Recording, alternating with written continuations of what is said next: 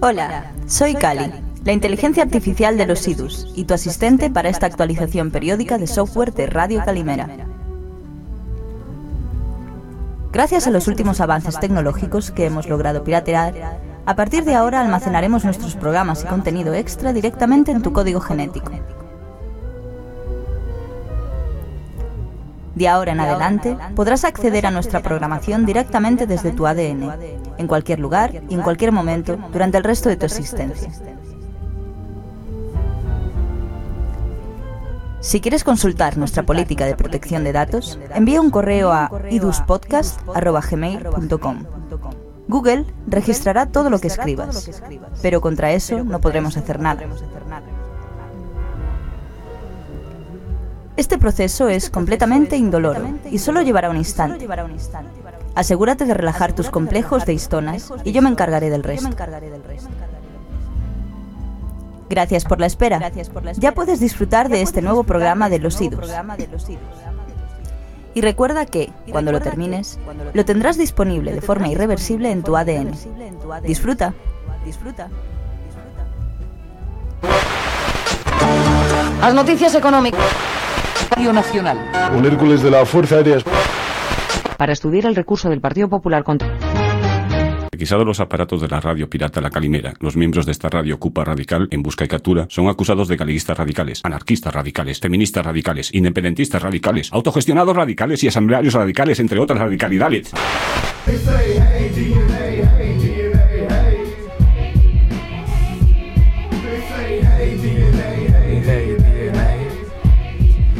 Hola, estoy en tu chola.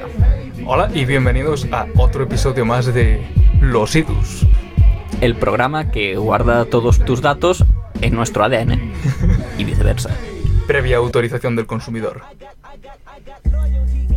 Bueno, tenemos mucha música ADN. ADN. ADN. Ribonucleica. música ribonucleica. Nos hemos tirado dos semanas buscando música relacionada con el ADN. Y no hay mucha. No hay demasiado. Hay un grupo muy interesante que es DNA on DNA. Que sonará después. Que sí, que vive en la interfaz entre la música y el ruido. Ah, no, vale, ese no va a sonar. Nos pareció demasiado ruidoso. Ya, depende un poco de, de la canción en concreto, pero sí. canción, ¿sabes? De estos álbumes que en realidad son toda una gran canción que nunca puedes parar. Bueno, El caso, venimos a hablar de algo que nos parece muy prometedor. La idea fue mía. que menos parece extremadamente prometedor hasta el punto de haber pensado en invertir en, en bolsa, no, porque en bolsa no está. De momento. En, en invertir en Sí, ello. en darles pasta para que nos den pasta cuando ganen millones. Eh, el siguiente Bitcoin, el Gencoin. Venimos a hablar del almacenamiento de datos en ADN. DNA, Data Storage. En esa cosa que conforma tu persona. Eh, los datos de tu ordenador. Exacto, tu de tu, de tu PC, de tu personal computer. Pa, en un- te das en el brazo, borrar historial. Bueno, la cuestión es que es una tecnología bastante futurista. Y como ya estamos un poco en el rollo de los viajes en el tiempo y hemos recibido unas críticas maravillosas al respecto de, de nuestros programas de viajes en el tiempo, Recordamos que aceptamos eh, sugerencias y amenazas en nuestro buzón. o en, cartas eh, de fans y sí, o en el feed de Twitter, también. Ahí siempre amenazas. Ahí de momento solo malas críticas. Nos Bueno. dicen. Sí. El caso es que vamos a hacer un viaje en el tiempo hacia, hacia un futuro en el que ya no existe ningún problema de almacenamiento de, de archivos digitales y todo está Almacenado en botellas de agua. eh, con cosas dentro de las botellas de agua. Sí, pero básicamente botellas de agua. Que, con cosas que no son agua dentro. Que. Concretamente, bacterias. ¿Qué bacterias? Spoiler. Eh, ¿cuál? Esco- Escoricuculiclia coli. Escheri- Escherichia coli, Escherichia coli.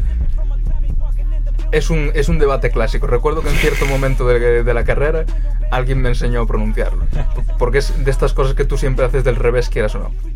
Bueno, Bueno, nos dejamos de rollos sí, eh, abandonamos el presente y nos vamos al en la máquina del tiempo.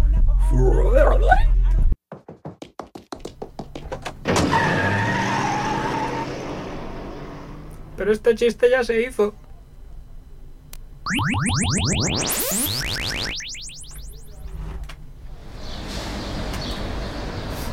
Bueno, aquí estamos. El futuro. El fresco, qué fresco el aire del futuro. con sus kioscos, sus Peugeot 205. Hostia, un niño con una Game Boy. Pero, ¿en qué año estamos? Vaya futuro distópico. Hemos retrocedido a 1999. Ah, claro, 1999. Ese fue el año en el que se demostró que se podía almacenar datos en ADN. Ah, sí, y, y fue aquí. Porque no nos hemos movido en el espacio, o sea, seguimos en Santiago Compostela. Bueno, igual hay que ajustar la máquina en su aspecto espacial. Creo que fue en Inglaterra. Fue en... Ah, vale. El caso es que fue en este año. Y, y bueno, pues. Pues ya se ve que no, Tiene no es tan futurista la tecnología. Igual hay que revisar lo de la máquina porque, bueno, de momento nos ha traído solo al pasado. Y yo creía que habíamos comprado una máquina que también bajaba al futuro. Igual hay que reclamar el dinero. Pero eso lo estudiaremos en otro programa. Bueno, El caso que estamos en 1999. pues ya que estamos aquí al fresco, cuéntame, Yago.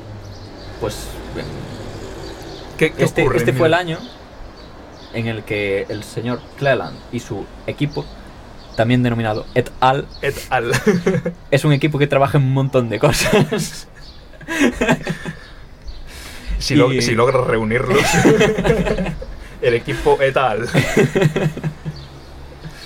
Bueno, que, que sí, que, que el señor Cleland y su equipo eh, lograron codificar un mensaje de 23 caracteres, Hostia. ni más ni menos, 23 caracteres. Señores, esos son 23 por 8, ¿cuánto es? Tú que eres el biólogo matemático. Pues mira, 8 por 2, 16, 8 por 3, 24, 184. Pues 184 bits. Bit. y, ¿Qué ponía? y- y- y- Buena pregunta. No tengo ni puta idea. Supongo que sería una sucesión de unos y ceros. Sí, pero lo chulo de esto es que estaba Ed construido en, en ADN humano. En ADN humano, encima. Yo supongo que era un escupitajo. pero no nos lo han querido decir. En la sección de métodos de este artículo no pone nada de. no venía quién, quién ha escupido. Eh, decían eh, paciente anónimo. Bueno, el caso. El caso es que en 14 años, la verdad es que la curva de crecimiento ha sido un poco escasa. Se pasó a 739 kilobytes. Bueno, bueno, bueno. Cinco GIFs. En- Enteritos, ¿eh? Y solo eh, 20 mil dólares para codificarlos. Eh, tenemos aquí por las notas, así a lo largo de estos años, pues obviamente se ha probado diferentes cosas que guardar. Entre ellos, Guerra y Paz, la novela que yo entiendo que es bastante grande, no sé, no sé en qué momento de la historia se guardó esto. La- Tolstoy le daba a ambos bandos. Sí, sí. Eh, la canción eh, Humo en el váter de, La de. pa, pa, pa, de pa, Profundo Púrpura. Eh, que también luego entraremos en cuánto cuesta meter una canción. Es bastante. Podemos- Sale caro. podemos añadir. Y un GIF de un caballo galopando que yo supongo, Que es por, el por mi formación eh, en imagen en movimiento, que es el clásico, bueno, pues una de las primeras imágenes en movimiento, que es un, pues, un caballo galopando, una sucesión de imágenes, de fotografías que forman una imagen en movimiento. Sí, lo tengo visto en videoclips. Bueno, pues ya que estamos aquí, estoy pensando yo que en 1999 ya existía la radio Calimera. Ya, Así que podríamos volver al estudio. ya que aquí hace un poco de frío. Y allí hay una estufita. En diciembre de 1999 que estaba Aznar. no, estaba para ganar aún, ¿no? ¿O sí? Sí, bueno. Fact, fact check. Es que no me acuerdo mucho de 1999, de verdad. Ya, Yo tampoco. Yo estaba con el Pokémon Cristal. bueno. Eh, vamos a la radio. Vamos a mirar nuestro calendario de camioneros. Bueno, Claro, la cuestión es, yo cuando le propusiera este tema por primera vez, eh, eh, estaba Aznar, sí. Ah, sí, eso, eh, fact check. Sí que estaba Aznar. Aznar estuvo desde el 96 hasta el, hasta el 2004. Tiene sentido. eso, que cuando pensara las primeras veces que leí sobre este tema, ¿no? Porque claro, como es evidente, a día de hoy todavía es bastante costoso y tiene sus limitaciones, aunque va progresando la cosa, bastante rápido. Y es que, si lo piensas, y no demasiado, el ADN de por sí ya es una molécula pensada para el almacenamiento de información, Exacto. optimizada. Por Dios. ¿Y quién lo hace mejor que Dios? El demiurgo verdadero. Entonces, ha- sido pulido este sistema de almacenamiento de información durante millones de años para ser una, o sea, una molécula extremadamente compacta, pero al mismo tiempo estable y maleable, y puedes abrirla en un punto concreto sin que pierda su integridad y puedes luego volver a cerrarla, puede replicarse, es bastante estable en el tiempo, es prácticamente perfecto, y sin embargo nosotros estamos un poco Almacenando las cosas en memorias magnéticas. Que, es que Está eso, bien. que eso le pasas un, un. ¿Cómo se llama? Un fogonazo solar de estos y a tomar por culo. Y, y, claro, es- tenemos al alcance de la mano el utilizar este complejísimo mecanismo enzimático de, de, de, eh, de traducción desde ADN a lo que necesita la célula en ese momento y podríamos coger ese mecanismo y utilizarlo en nuestro beneficio. Aparte en nuestro beneficio en el sentido de que ya lo utilizamos a diario inconscientemente para estar vivos, podríamos incluso ir un paso más allá Y utilizarlo para para guardar descargar películas pirata. Exacto, y llevarlas metidas en un grano en el sobaco. Buenísimo. Es que buenísimo. Podría ser un pirata y nadie podría pillarte jamás. Y es que hablamos además de una capacidad de comprensión de, de compresión de datos increíble. O sea que los datos que habíamos barajado nosotros nos estamos adelantando, pero era que en nuestro piso podríamos alquilarlo para guardar la información mundial que se produce en un año y o sea, para almacenar la producción digital mundial de un año necesitarías creo que era un metro cúbico. Más los sistemas de refrigeración y de Eh, tal que haga sí, falta tal los subproductos pero un metro cúbico. Un metro cúbico de materia ribonucleica. de amor ribonucleico de, de, de data ahí súper bien ordenadita nadando en su rollo. Pero es que claro, aquí hay un problema. sorpréndeme Capítulo 1. El problema. Bueno. El problema es que somos demasiado productivos. Somos más productivos que inteligentes. Y por lo tanto, eso está pasando en los últimos años que cada vez más productivos pero más y no solo es que seamos muy productivos y, y no consigamos almacenar, o sea, no, no tengamos un método suficientemente eficiente para almacenar toda esa información, sino que cuanto más lo ampliamos, la capacidad más de rápidamente lo almacenamiento, cubrimos más rápidamente lo cubrimos y eh, la mayoría de estas tecnologías pierden en capacidad de almacenamiento a largo plazo. Por ejemplo, la eso- cinta magnética, que vendría siendo la VHS, el cassette, cualquier tipo de tecnología de este tipo. Mm, muchos de los discos duros eh, hard, o sea, los HHD, HDD HDD, eh, son de cinta magnética, algunos ya son flash.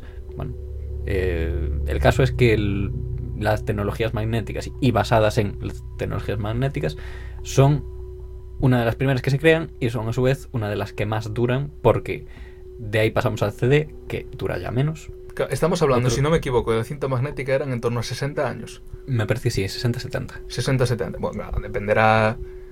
Como, Sí, las como todo, dependerá. sí, sí, pero fecha claro. de caducidad 60, 70. El caso es que, claro, eh, lo que tienes ahí son básicamente electrones grabados en una, en una una superficie, cinta magnética, en una superficie magnética, y mm, mientras no tengamos una superatmósfera que pare toda la radiación y, y ese tipo de cosas, pues Sí, a la larga se van a ir de a la larga, rayos gamma, rayos beta, rayos ultra delta y mega Rayos cósmicos. rayo de la muerte, fácticos, Y todo rayo, rayo antidata, el peor de todos. el rayo vallecano incluso puede afectar.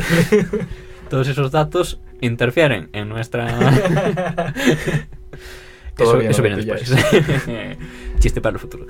Eh, todos esos interfieren en nuestros discos duros y, pues eso, poco a poco se va degradando y puede perder información, puede degradarse la información, si pierde un, pues una parte importante en el proceso de decodificación, puede pasarse el archivo entero in- inservible.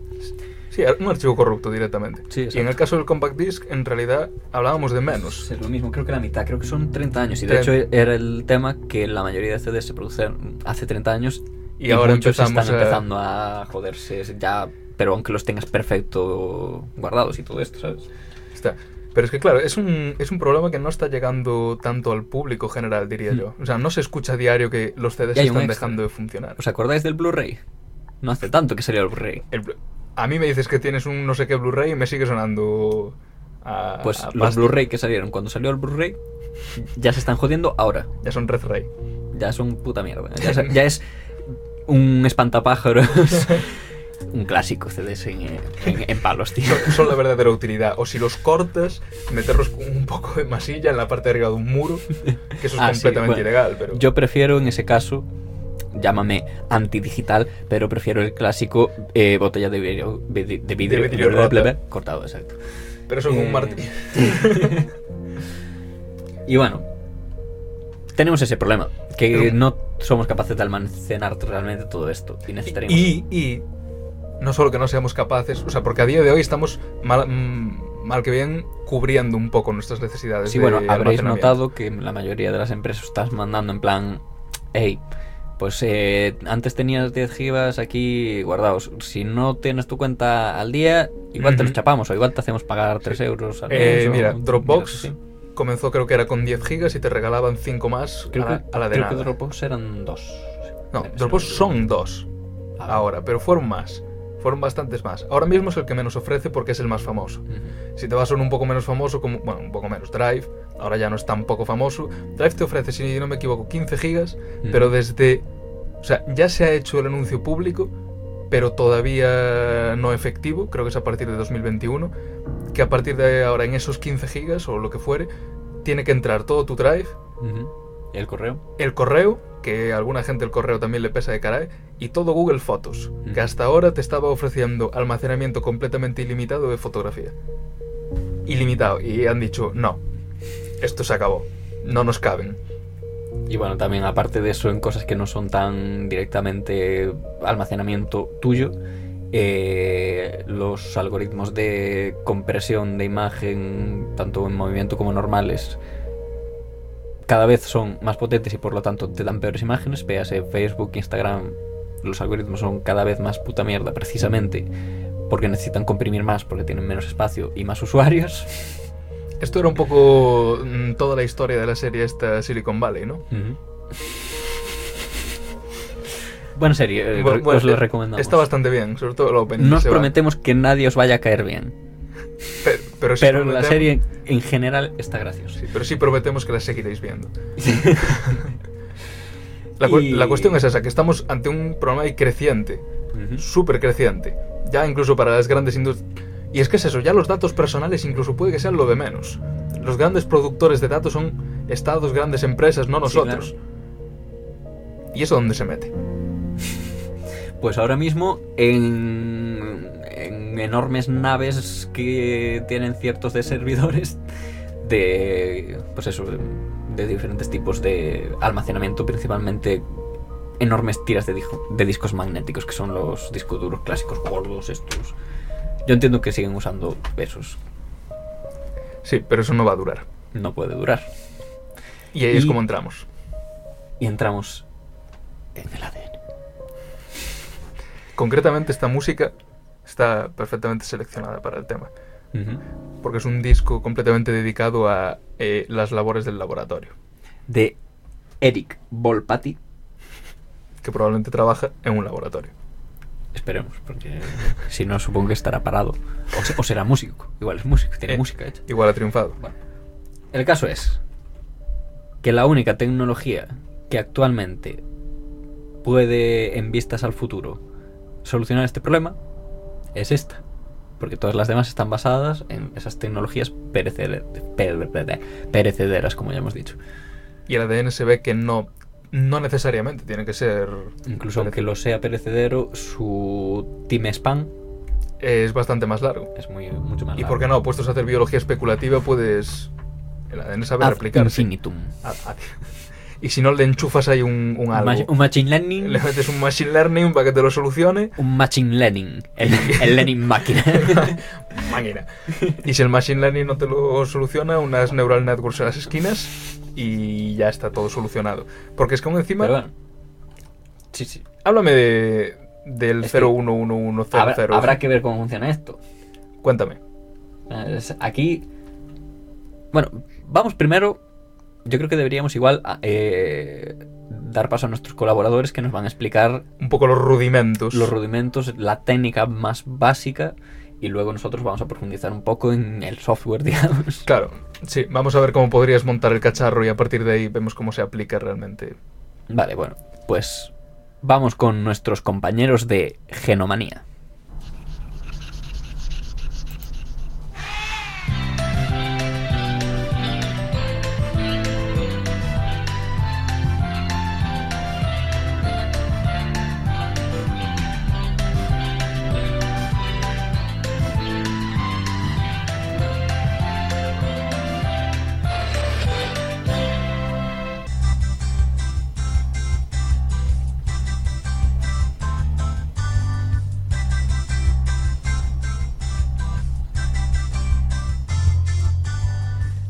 Hola genomaníacos.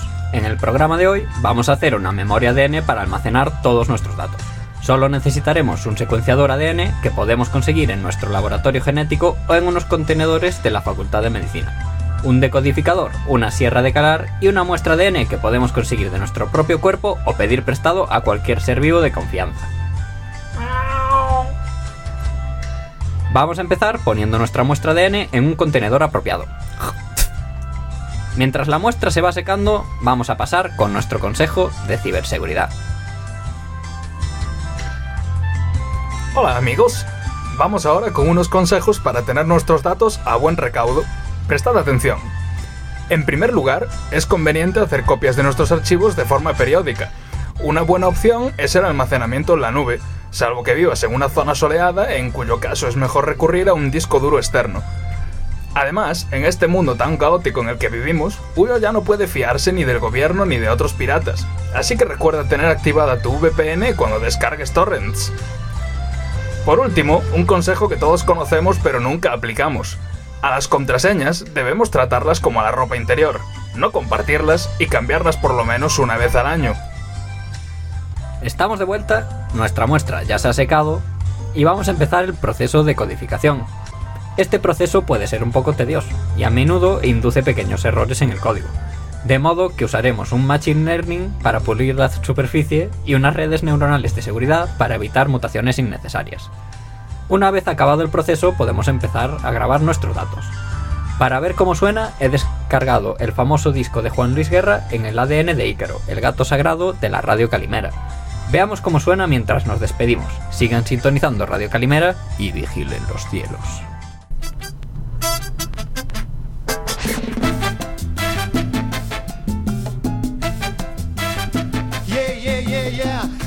Escuchaba el otro día una emisora radial. Un psiquiatra, doctor Luis, daba consejo matrimonial. Marqué Trio Five Five Nine for 1185. Hey, Doc, te llamo por una amiga que conocí en un website. Le pido que me dé solución, pues tiene la llave de mi corazón.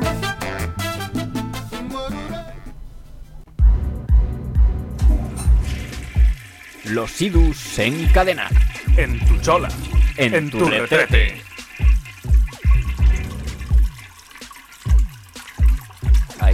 Arreglar las cañerías del ¿eh?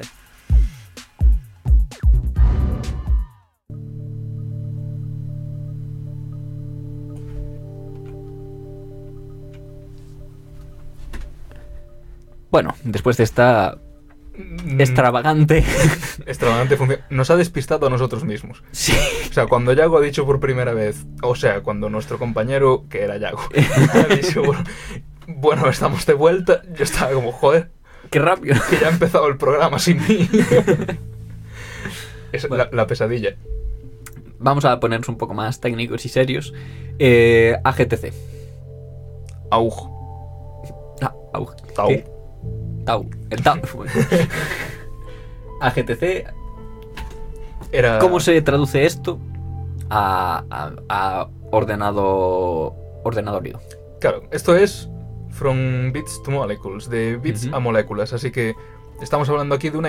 Lo más importante incluso de todo el tema es que aquí tiene que haber una interfaz para que se entienda una molécula, o sea, una información en una base molecular con una digital, más bien al revés al principio y luego el retrieval, y poder hacer eso de una manera Que bueno, fiable, constante. Yo diría que lo importante aquí no sería tanto que una sea digital y otra molecular, sino que una es binaria y, y la, otra, cuater- cuaternaria, cuaternaria. supongo que sería lo apropiado. Y. Concretamente era, corrígeme si me equivoco, eh, la Ah, adenina 0, 0. era 00, la timina 11, la citosina 10 y la guanina 01, o esas dos al revés. Al revés. Eh, 01 la citosina y 10 Exacto. la guanina. Que vendrían a representar el A, el 0, el C, el 1, el G, el 2 y el T, el 4. Dentro de esas bases, digamos. Ujú. Entonces estamos hablando de eh, una base binaria en ceros y unos y por otro lado una base en, en bases nitrogenadas. ATCG. Y un- En principio, o sea, este es un cálculo que se puede incluso hacer de cabeza. No os lo recomiendo. cara de pensar fuerte. No os lo recomiendo. Pero se puede hacer. Eh, si- simplemente tienes que pensar que. Pues eso, que, que la A es 00 en vez de simplemente 0. Aunque si lo representamos en números decia- decimales, como se dirían los que utilizamos los humanos, o por lo menos actualmente, eh, sería eso: 0, 1, 2 Ujú. y 3. O sea, es que O 1, 2, 3, 4, pero bueno, en el ordenador siempre se empieza con el 0. El primer número es el 0, amigos. Pero eso ya. eh, por supuesto que lo es. Porque del 0 al 9 hay 10. Eh, claro, es que entonces ya estamos hablando de un método que ya de base, ya por su propia conformación básica, eh, Es muy similar. es similar, pero ya de base te está dando una capacidad de almacenamiento más grande. Exacto. A lo que luego le sumas en un segundo nivel, bueno, esto ya habría que hablar. Concretamente, o sea, más grande, la- el doble de grande, es decir, la mitad ya de... de base. Incluso si no ocupase, si ocupasen el mismo espacio, ya sería la mitad por el, digamos, sus funciones matemáticas.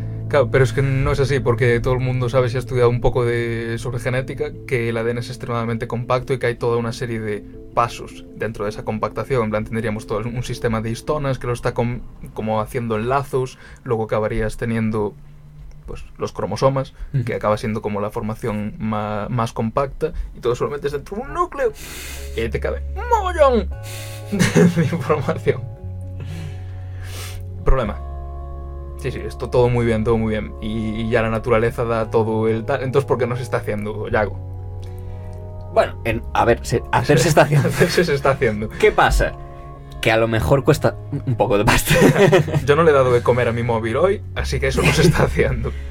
Eh, según los últimos datos de la revista Contratado, Enchufado. eh, eh, un minuto de audio estéreo de alta calidad, que entiendo que sería así. Bueno, mis escasos conocimientos de audio, entiendo que sería por lo menos lo que utilizamos aquí, que son 48 kilohercios o algo así. No sé, arroba eh, técnicos de sonido. Suena, chequearnos y, y si queréis, pues os venís por aquí también. ¿eh? suena bien. 2020, los IDUS. Bueno, el caso es que un minuto de vídeo audio estéreo de alta calidad cuesta 100.000 dólares. 100.000 dólares americanos. O sea, UST. O sea, unos 90.000 euros aproximadamente. Sí, incluso no aproximadamente. De hecho, creo que son 89.000, ¿no? Ahora mismo. Está Mm, 39,0. Por ahí.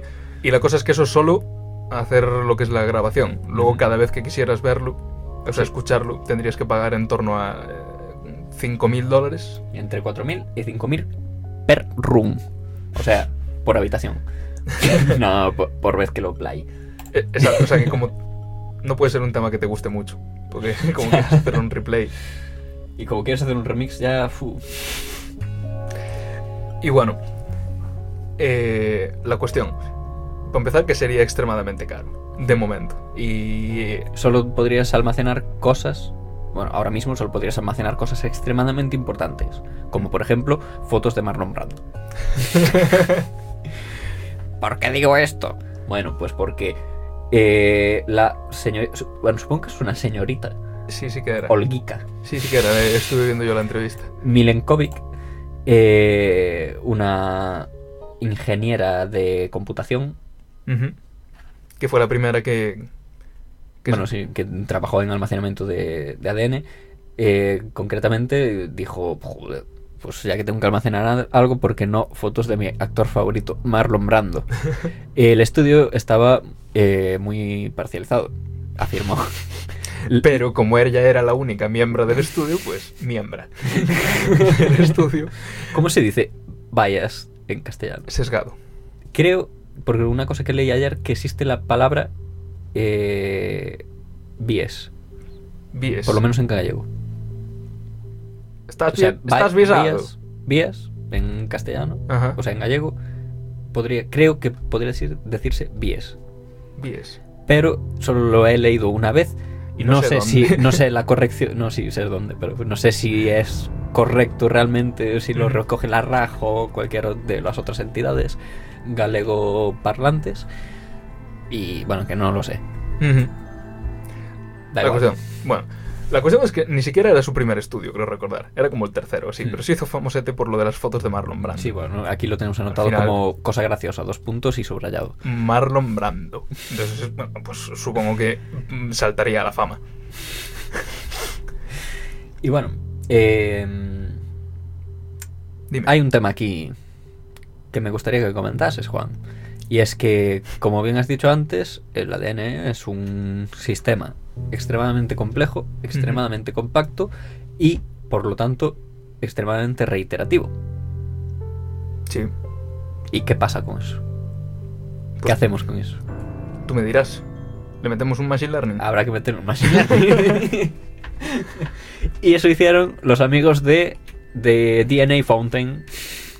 Y básicamente, pues enchufaron un machine learning y un, Y un neural network a un computer de DNA y science tal. Y, sí. y le dijeron eh, Python eh, console log información o sea console log x x igual a ADN y tiro para adelante eso Que no es, la, no es la primera vez, porque tengo entendido luego que metieron otro Machine Learning para corregir los pequeños errores que surgían de vez en cuando. En plan, tú cargas una foto y bueno, a ver, de vez en cuando siempre hay un píxel que sale virollo. Entonces, le enchufas un Machine Learning de reconocimiento de virollez y solucionado.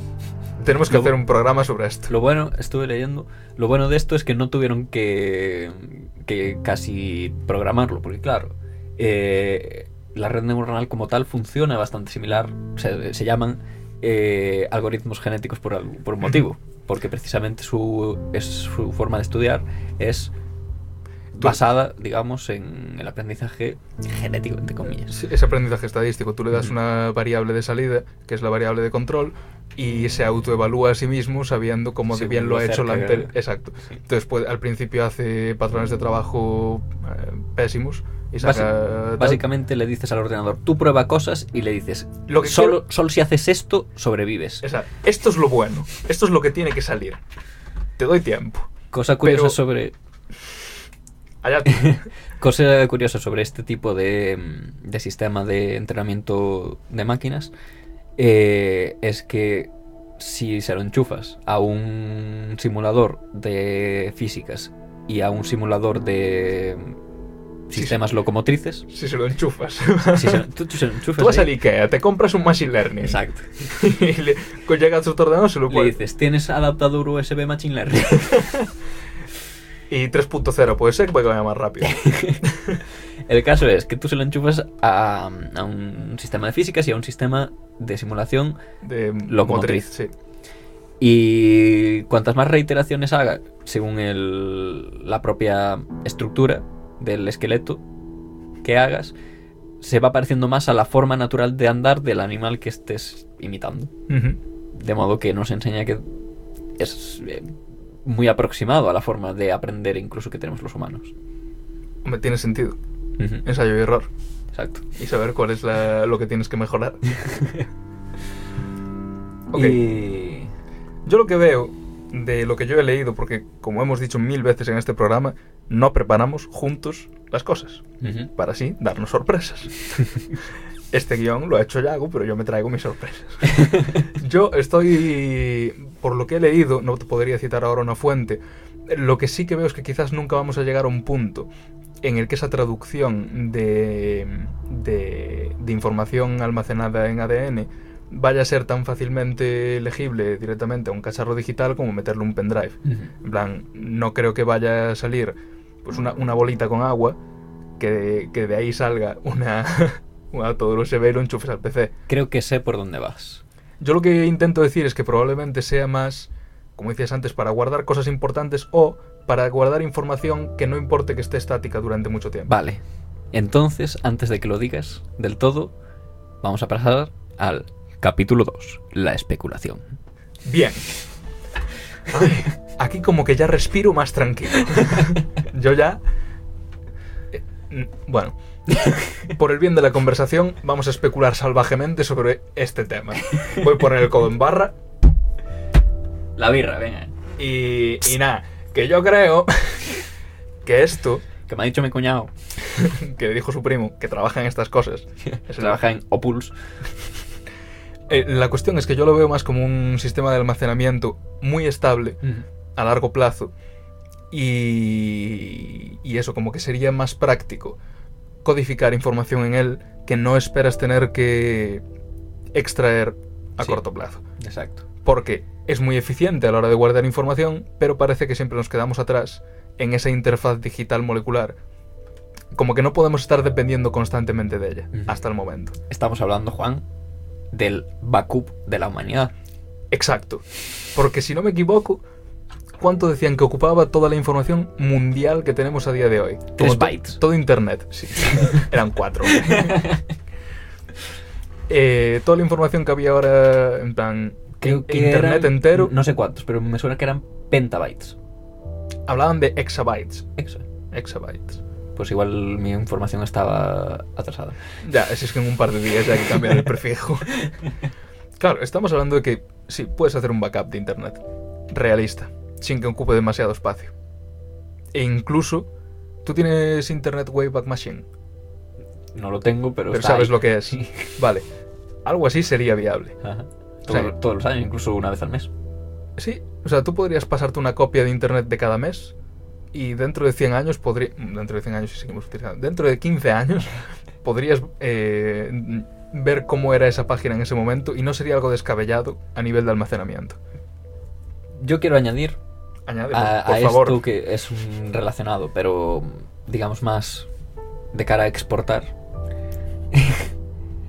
Eh, hace unos años se mandó la sonda Kepler, si no me equivoco, Ujú. con un disco con lo que se supone que era la información importante de toda la humanidad. ¿Te refieres a esas nudes que mandamos al espacio Exacto. con un tío y una tía desnudos y que a ver a quién llega? Y música de Elton John, me parece que era. Sí, se supone que una... Ah, no, de, de, Charles, no, de... Iron Maiden. No, hombre, Ah. el otro. Chuck Berry. Chuck Berry. Iron Eh, Maiden, no, el otro Chuck Berry. Eh, bueno, no te importa la música en cuestión. La cuestión aquí es que con esta tecnología podríamos mandar literalmente toda la cosa que esté accesible este año en Internet. Todo, Internet en un cubo de un metro cuadrado. ¿Tú crees que si mandamos todo internet al espacio, quien sea que lo encuentre va a querer venir? Yo creo que cuando descubra una serie de podcast que se producen en Radio Calimera y que... y que prevén concretamente esto, dirán. Ahí, ahí. Muy bien. Que esto, ¿Sabes que esta idea ya está, ya está ahí, ya está hecha? En plan, ya hay un banco de Sí, sí, semillas. Bueno, sí, aparte de eso. Pues esto es Y el. que hay un backup de la humanidad, como tú has dicho, de Internet Wayback Machine. Lo que pasa es que igual está Mm. un poco viejo. Habría que hacer otro. ¿Te acuerdas de lo que estábamos hablando ayer y que no iba a entrar en el programa, pero que ahora lo voy a sacar en el programa? A ver, ¿qué? Los. La tribu indígena que sigue viviendo en Los del Sentinel del Norte. Sentinel del Norte. Habría que ir allí en un momento y nada, meter la información básica de la humanidad, que eso te cabe en, en nada, y enchufarlo allí en algún lugar. Porque esos nativos sobrevivieron a un tsunami que literalmente les pasó por encima de la isla. Sí, bueno, vamos a hacer un pequeño Inciso. inciso para explicar esto bien. Eh, Sentinel del Norte es una isla que técnicamente es propiedad de la isla, de, De la, la de India. la India, no de la isla. Está Pero entre la India y Tailandia. en realidad toda la gente que vive allí pues es una tribu, no, no conozco el nombre, sentinelienses del norte, estaría bien. Sí, le, le pega bastante. El caso es que es una tribu bastante aislacionista que ataca a todo el que se acerca allí. Bastante aislacionista. Y atacan tanto y con tanta... mm, O sea, lo han hecho tan bien y tan convencidos que de momento no ha ido nadie allí. Y claro, eso supone una serie de problemas eh, pues biológicos a la serie, al, a la serie, a la... al momento de intentar meterse allí, porque claro, no van a estar Eh, inmunizados de las mismas enfermedades que nosotros. Eh, Fijo que no. Va- vamos a acabar con ellos. Pero ¿y si desinfectamos bien ahí un pendrive de estos genéticos y le damos una copia del rollo este? Como backup. En plan, sin más, un día peta la humanidad y sabes que esos tíos van a sobrevivir. Lo del tsunami, no sé si se acuerdan del tsunami que hubo en el mar Índico, que arrasó media Macronesia, la India y todo esto. Macaronesia que no Macaronesia. Exacto. Este tsunami le pasó literalmente por encima a la isla porque es una de estas islas no muy grandes, que es plana prácticamente y solo tiene playa y árboles, Ujú. poco más. Le pasó por encima de la isla y dijeron esta peña Está adiós, o sea, Está ya se acabó. Mandaron un dron a ver qué había y derribaron el dron a lanzazos. Así que entendemos que siguen allí y siguen sabiendo hacerla. Sí, bueno, sabemos que siguen allí porque un señor muy beato, cristiano él, que decía que iba a evangelizarlos, se le dio por entrar en esa playa, creo que fue hace un año o dos, y bueno, se lo cargaron y claro... Y se lo comieron. Es que no, fa- no, no, falta... no se lo comieron. O se lo deberían, igual se lo deberían haber comido, pero el problema es que lo dejaron en la playa, claro. Dijeron, este, eh, este imbécil lo dejamos aquí. Y claro, tampoco podía venir gente de fuera a recogerlo, Ya. Porque los matan también. Hasta que se lo Y llevaron se quedó ahí y había un problema bastante serio porque el cadáver podía causarles enfermedades a esta gente, por eso lo que decimos que no están inmunizados de lo mismo que nosotros y no podían sacarlo de allí tampoco. y a ver cómo haces, a, a- cómo te comunicas con unas personas que jamás han tenido ningún contacto con ninguna lengua semejante a la que hayamos conocido. Y nosotros, sin embargo, Bueno, le mandamos una momento sí, pero bueno. bomba bacteriológica beata Exacto. Que ahora está flotando ahí en el mar. Insertar aquí sonidos de mar. Bueno, se acabó el inciso de Sentinel del Norte, volvemos al ADN. Sí. La idea es esa. Entonces, podríamos realmente quitarnos de encima un problema gravísimo que tenemos en ciernes, que es el de que ya no podemos mantener nuestros datos digitales. Y, y es que solo va a ir a más. Ujú. Y a Eh, peor, porque ya te digo, esto cada vez van a ir caducando los que íbamos teniendo. Y de hecho se comenta, no me acuerdo ahora mismo de esa norma, pero como un, ingeniero informático famoso estableció, hasta no sé si sería... Sí, hombre, no era ingeniero informático, el Michio Kyo, eh, mítico japonés de los libros de, de divulgación, No sé de, de, hiperespacio y tal, un físico japo que es bastante famosete. El caso es que creo que estableció como esta especie de norma en la que hipotetizaba que nuestra capacidad de, de almacenamiento se iba a duplicar cada cinco años o algo así. Y que no se está cumpliendo ya. Y que eso va a ir a peor. Por lo tanto, hay que hacer un Berkami para invertir en las empresas que se están dedicando a esto. Que ahora mismo, ¿cuáles son? A ver, eh, bueno, tengo por aquí varios. Nos, mm, a ver, son empresas. ser- Sería la parte más pequeña. Ten- vamos a tener en cuenta que todo esto lo poseen empresas más grandes, que a su vez lo las poseen empresas más grandes, que a su Que a vez su vez las posee posee Google. Microsoft. Pero digamos que el- la gente que estaría trabajando en esto podemos denominarlos o pools sería uno de los equipos que sería el de el de Milenovic eh, Chao Pan también es otro de los miembros del equipo de Milenovic etc Eh, otra gente los que hablábamos al, al principio el equipo de ¿dónde está el nombre? aquí de Cleland y y. Ah, y Mancey. y Mance Ujú. y bueno. Tienes aquí apuntado que podríamos correr el Doom en una nevera. Ah, sí. Podríamos. Anotación. Es que en esto tampoco tiene mucho que ver en este- De hecho, mm, igual no se debería haber dicho, pero una vez dicho, entra dentro. No se debería haber Eh, dicho porque la referencia es Vice. Vice.com. No, no, la referencia es porque fue la recopilación que encontré, pero eh, yo he visto el tuit original. Eh, el caso es que por aquí en el artículo este se comentaba que, eh, digamos, es más fácil eh, correr código que se ha guardado en ADN hace 10 años que hace, y en un dispositivo que se haga de ADN de dentro de 30, digamos. Que más o menos va a seguir la cosa igual. Hmm. No bueno, así- claro, es que es eso. Aún encima podemos garantizar hasta cierto punto que esto va a ser resiliente en el tiempo. Exacto. No es así con las tecnologías actuales. Y comentaban aquí que in- intentemos correr cualquier juego de los 90 en una computadora actual. Y yo dije, me parece correcta esta comparación, Pero- a excepción del Doom original, que se puede correr en cualquier tipo de dispositivo, incluido un reloj de pulsera de estos nevera. digitales o una nevera inteligente. Se ha hecho, de verdad, o sea, no, no lo digo por chiste, Claro, pero, eh, se ha hecho. pero es verdad, a día de hoy mi portátil mismamente no tiene un lector de CDs. Y de disquetes ya no te cuento. O sea, yo nunca he visto un portátil Solo con lector flash. de disquetes. Flash, flash, flash, Flash. Todo flash, ahí nubes y, y movidas. ¿Cómo os gustan las nubes? There is no cloud, just another O- people. Other people's computers. Claro. Pues nada, que queremos invertir en esto y vosotros también deberíais, porque tenemos ese problema de ciernes que todo el mundo conoce y aquí es que estamos hablando de que una única bacteria de Escherichia coli, que es la mítica bacteria fecal que tienes un par de millones dentro, Que no un se ve. un par de O millones sea, y un kilo aquí. Que tú miras y no la ves. Tienes que utilizar elementos de ampliación óptica. Un microscopio. Exacto. Eso. Se calcula que una única bacteria Escherichia coli tiene la capacidad de almacenar 10 a la 19 bits por centímetro cúbico. 10 a la 19. Es un 10 Ni seguido tan de mal, ¿eh? 19 de cero. Ya, sí. Es bastante. Eh, Esto es de 2016. sí. Bueno, eh, a ese es, digamos, especulativo aún. Aún no se ha conseguido almacenar tanto. Claro. Se entiende eso como la, mm, la capacidad general.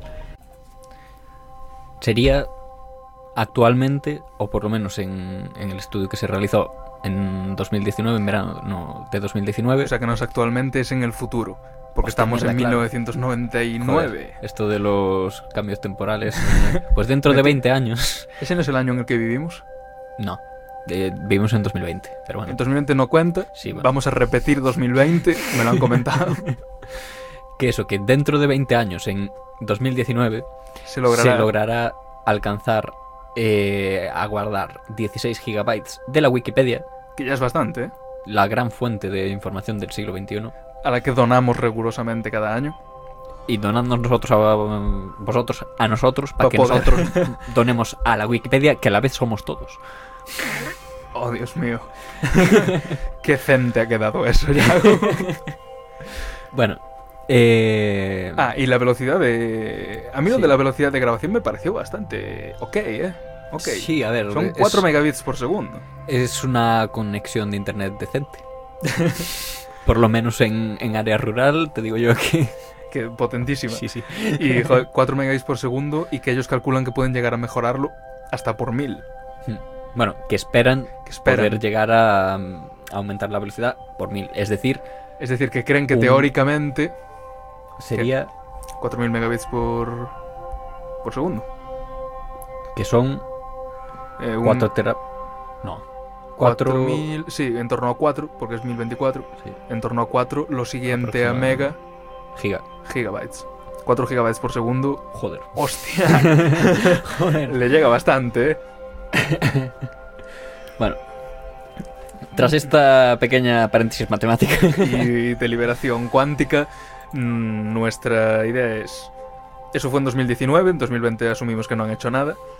o algo habrán hecho, pero hasta dentro de... Seguir publicando en el tema, pero yo de hecho he leído artículos, y no en Wired, sino en otros sitios, de, en plan, se viene que en algún momento alguien va a tener que dar la campanada. En algún momento alguien va a tener que llegar al punto en el que sale rentable económicamente, empieza a ver las primeras inversiones serias y se crea un estándar de mercado de este, de este cacharro. Y a partir de ahí, Si el tío que gane esa carrera es millonario instantáneo. punto.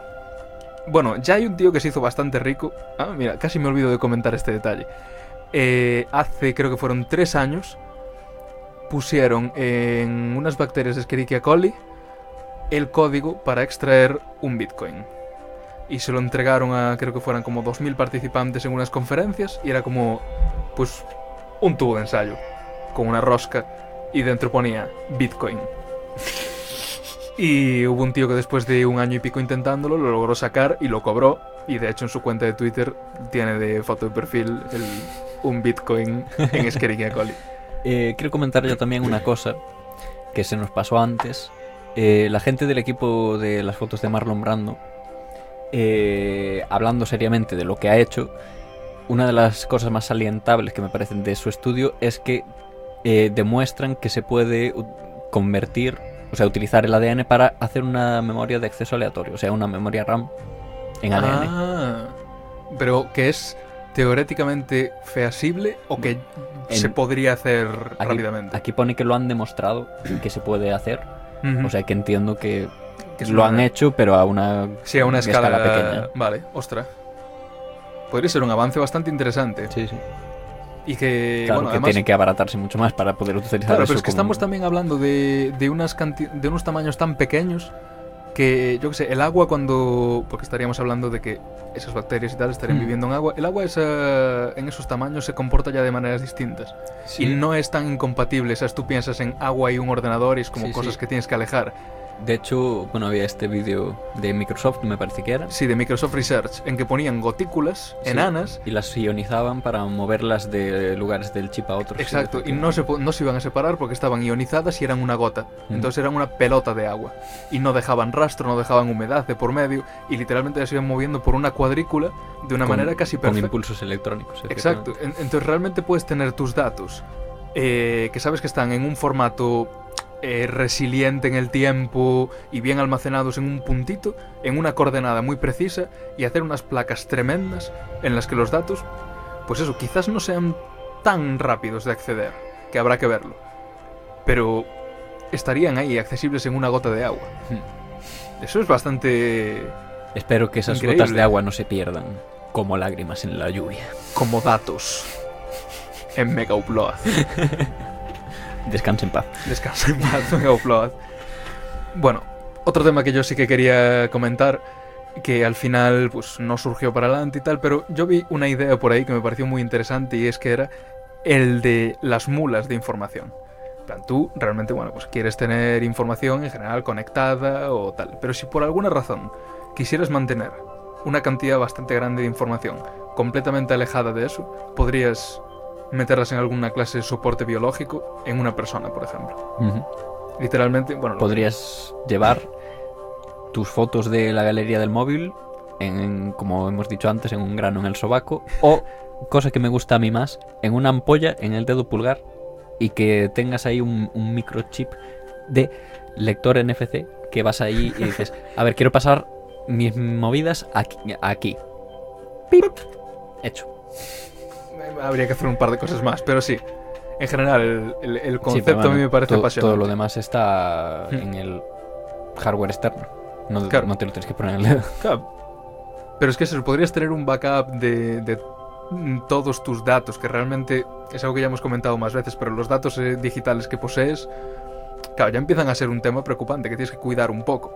O sea, es una carta de derechos fundamentales sobre tus datos y tu huella digital. El caso es que hay un podcast que se llama DNA Data Storage de Kidnapping, eh, de una serie que se llama Obsidian, financiada por eh, el gobierno de Baltimore, creo que era. Ojalá nos dieran becas a nosotros. Vamos a ir a Baltimore. Fijo. Rula becas a los podcasts. y en el que hacen una dramatización sobre una persona que es mula de datos, supongo que era para piratería, en plan, entre países y tal, o para lo que fuera. A llevar Star Wars a China. Sí, por ejemplo. O software, puedes llevar software. El caso es que no me gustó como lo hicieron y queríamos hacerlo nosotros, pero tampoco salió para adelante la idea porque les falta personal y efectos. Que como veis, últimamente cada vez hacemos programas más pequeños y más ricos en sonido. Y, y en calidad humorística. Eh, Eso creciente para siempre. Sí. Entonces, eso nos lleva al siguiente tema. Audiolibros, ¿sí o no? Eh, No me esperaba que saliese este tema. Audiolibros sí, pero nosotros no. no. Nosotros solos, no. Pedimos ayuda para digitalizar libros en los idus. Bueno, venga, si, si, si os unís, hacemos audiolibros. Pero de momento no. Y, y habrá que hacer campañas para pagar a la gente también. crowdfundings de esos. Y es que hay que meterse en el capitalismo, Juan. No. No quiero. Viva el mal, viva el capital. Y por último, hay una cosa más que se puede hacer con ADN. Personas. Mm, Ah, eh, músicos. Mo- Vale, eh, violines. Esto que estáis escuchando ahora mismo. Ah, música. Música. Que concretamente esta es la que me pasaste. Sí, Que tengo que decir, aquí, o sea, guay esto de hacer música con ADN, pero, Pero, pero, pero con un archivo de ruido también.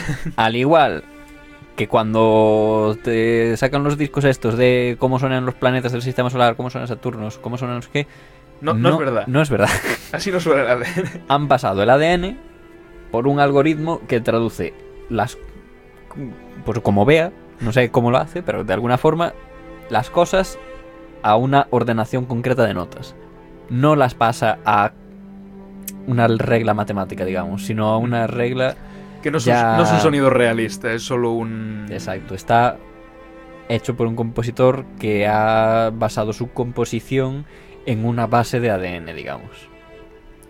Pero no es como suena el ADN, ni es como suenan los planetas, ni es como suena el Las ser humano. Células suenan así como.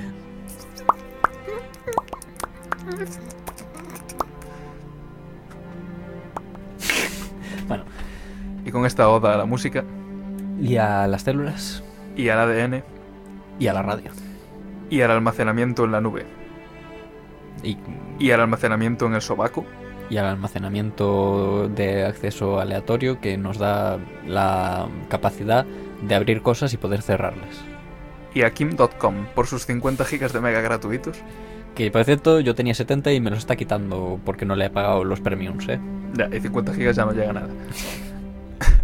Bueno, eh, hasta aquí el programa de hoy. O sea que a partir de aquí ya no es programa.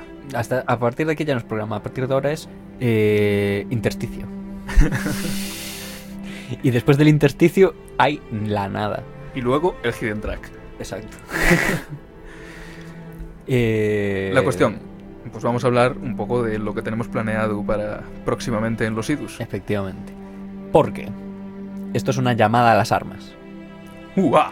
¿Os acordáis que al principio os decíamos que queríamos que vinieseis aquí a hablarnos de nuestras cosas, de vuestras cosas, perdón? Y Pues ya no. ya no, ahora queremos que vengáis a hablar de lo que nosotros queramos. El tema es que vamos a hacer una serie de programas y nosotros lo vamos a hacer. Pero si alguno de vosotros enfermos mentales que nos escucháis Quiere participar, estaría... le gusta específicamente uno de estos temas y le gustaría venir hasta aquí o a través de llamada o no sé, lo que lo que nos propongáis. Sí, eh, dependiendo de cómo esté la cosa y dónde viváis y lo que se pueda la gente juntar, pues tanto puede ser por, por Skype, como ya hemos hecho, como puede ser lo que sea. Realmente no- nos gusta la compañía. Que eso, a continuación, una lista de cosas que vamos a hacer. Y si os queréis unir, mandándonos un mensaje privado a Instagram o un correo o mm, si conseguís nuestro número privado podéis escribirnos a ellos, pero nos asustaremos. Así que decir de dónde venís. Con, el, Eso. con el referral... Con el código de referido de los IDUS, que es eh, ID No digas la contraseña cinco- del ordenador. Vale. Ah, Olvidadlo todo, ese es, ese es el pin de mi tarjeta. Vale, a continuación una lista de, de programas que pensamos hacer próximamente. Comienza, Yago. Eh, música 8-bit. Sí, creo que ahí alguien podría colaborar. Eh, toda una serie sobre la mitología de Egipto Y la mitología de Grecia y Roma. y la mitología judeocristiana. Muy interesante, a la que quizá le añadamos un pequeño anexo califatil o musulmán, o quizá hagamos un, hagamos un programa propio del... Si de también hablábamos de la India, Y el Islam. la India Sí. y el rollo de Pakistán y... El tema es ese, que no, no sé si meter el Islam en, en el judeocristianismo o no, porque parte de ahí, pero es bastante más diferente a las otras dos. En fin. Hay un, que- hay un que- par más, el circo de los muchachos, Exacto. los maquis eh, nos ancares, eh, asesinatos de líderes políticos en España, la crisis de la replicabilidad en psicología y muchos temas más. Oh, esa es la música de despedirse. Es la música de despedirse. Así que no seáis tímidos, nos encantaría tener colaboradores aquí en la medida de lo posible porque entre dos es divertido, pero entre tres, Es la monda. caritástico. La monda y onda. Y, y nada, bueno, os dejábamos con un mensaje de nuestro amo y señor Kali. Nada que ver con el dios egipcio, de, egipcio, perdón, eh, babilónico, del que hablaremos quizá cuando hagamos el episodio de religiones babilónicas. Asopis. Ah, Por Asopis y por Apis y por Tutatis. Así que gracias por estar ahí en el que creo que ya es el eh, cuadragésimo, no, no, decimocuarto En el centésimo primer Sí. aniversario de... de nuestro nacimiento. Exacto. Entonces, gracias por estar ahí una vez más. Y hasta el próximo programa que nosotros grabaremos dentro de dos días, vosotros escucharéis Cuando os no sé apetezca. cuándo. Pero gracias por escucharlo si lo escucháis. Nos vamos al presente. Aquí os dejamos con las Game Boys. Venga. Oye, yo creo que me voy a pillar Una- una, una color de estas, ¿eh? Estarán baratísimas. Bueno, o no. ¿A cuánto está la peseta? Hasta aquí el programa de hoy. Esperamos que lo hayas disfrutado tanto como yo disfruto de mi existencia en esta cárcel digital. Para guardar el programa en tu código genético, introduce ahora tu contraseña. Radio Calimera es la pera. Todo junto y en mayúscula la primera.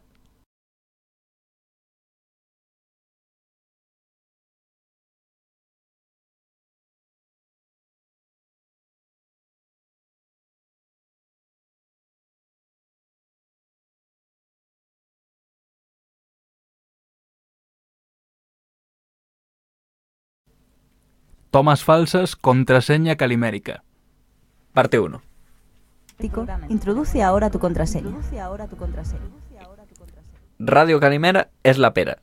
Todo junto y con minúsculas. Pero la primera es mayúscula. Oye, ¿y no sería más fácil poner un teclado? No sé, en el brazo, así. Lo dejamos, ¿no? No.